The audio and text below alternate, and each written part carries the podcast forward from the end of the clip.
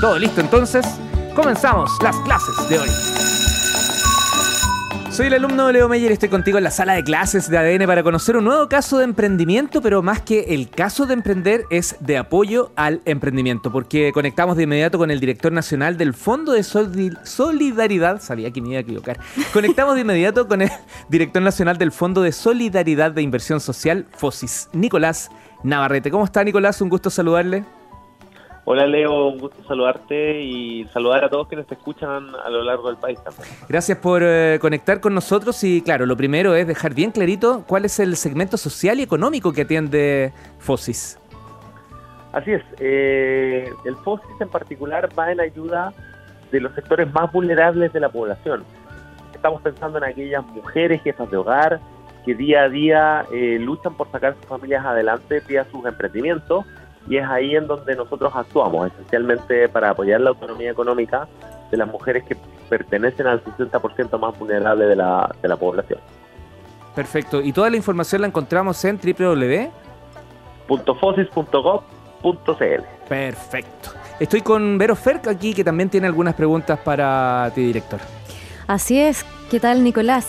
Em, quisiera saber que en la red de fomento uno siempre escucha hablar de Corfo, Corfo, Corfo, Corfo, pero em, algo de Cercotec, algo de ProChile, Corfo, Corfo también.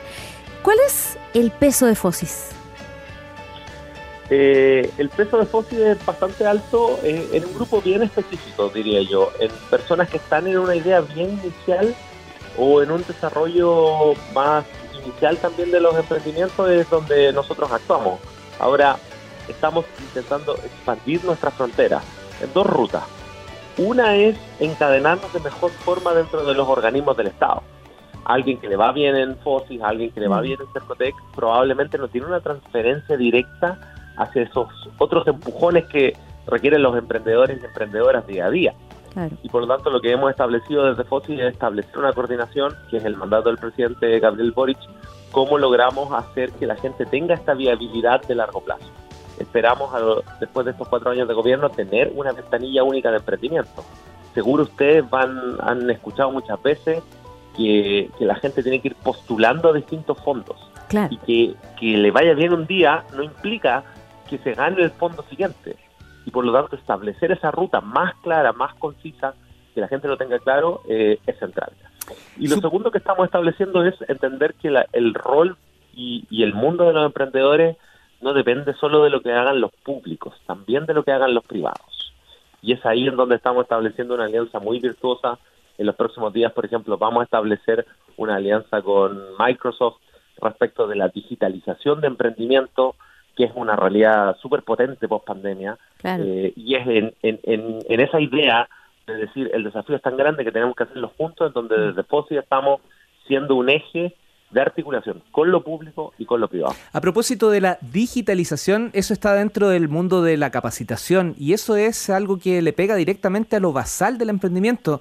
Si bien entendí, director, el, eh, FOSIS atiende a la mayoría de las unidades productivas porque estamos hablando de microempresas. A veces la pyme eh, hace sombra a la microempresa y es justamente la microempresa la que más empleos tiene y más mueve la economía. Exacto. Eh, nosotros entramos en, la economía más de, más de base. FOSIS es la única institución pública que puede actuar tanto en sectores formales como en sectores informales, entendiendo la informalidad algunas veces como, como una etapa inicial. Eh, quizás en algunas economías es razonable decir, voy a iniciar este, este trabajo, eh, quizás en una etapa inicial más informal para saltar prontamente a la formalidad y nosotros somos el único instrumento público que puede hacer eso. Lo que ha hecho la situación post-pandémica además es cambiar la lógica de los emprendimientos. Los puntos de venta físicos están pasando a ser cada vez menos relevantes y los digitales mucho más relevantes.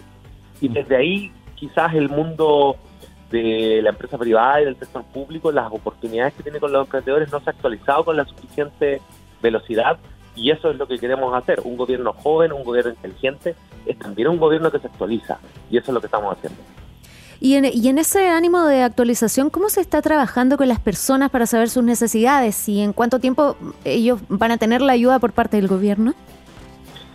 Bien concreto en ese sentido. Estamos entendiendo la realidad de cada emprendedor y emprendedora. En FOSI trabajamos con mujeres, esencialmente más del 90% de las personas con las que trabajamos son mujeres jefas de hogar, con realidades muy diversas. Hay algunas que tienen emprendimientos muy desarrollados, que incluso me encontraba con, con una emprendedora en Aysén que exportaba calafate a Corea, pero también tenemos otras emprendedoras que son cuidadoras, que dedican buena parte de su jornada laboral a las labores de cuidado de alguien con dependencia severa, de niños, niñas y adolescentes. Y por lo tanto, ahí lo que comentaba Vero es, bien importante desde el punto de vista de cómo llegamos a cada persona. Nosotros entregamos recursos y capacitación.